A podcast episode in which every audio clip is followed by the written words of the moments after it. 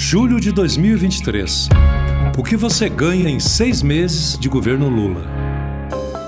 A volta gradativa do ciclo virtuoso da economia está sendo executada pelo governo Lula com mais renda, mais consumo e mais empregos, impulsionados pelo aumento real do salário mínimo e o aumento da taxa de isenção do imposto de renda. O salário mínimo teve aumento real e passou para 320 reais para os trabalhadores da ativa, os aposentados e os pensionistas.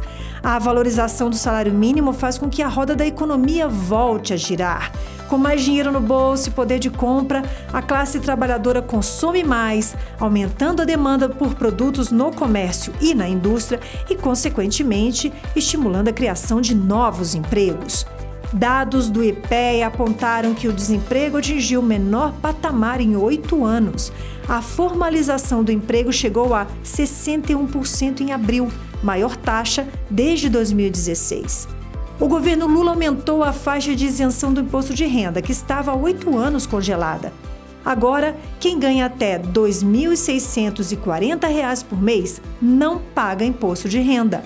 A meta é isentar de impostos até 2026 todos os trabalhadores e trabalhadoras que recebam até 5 mil reais.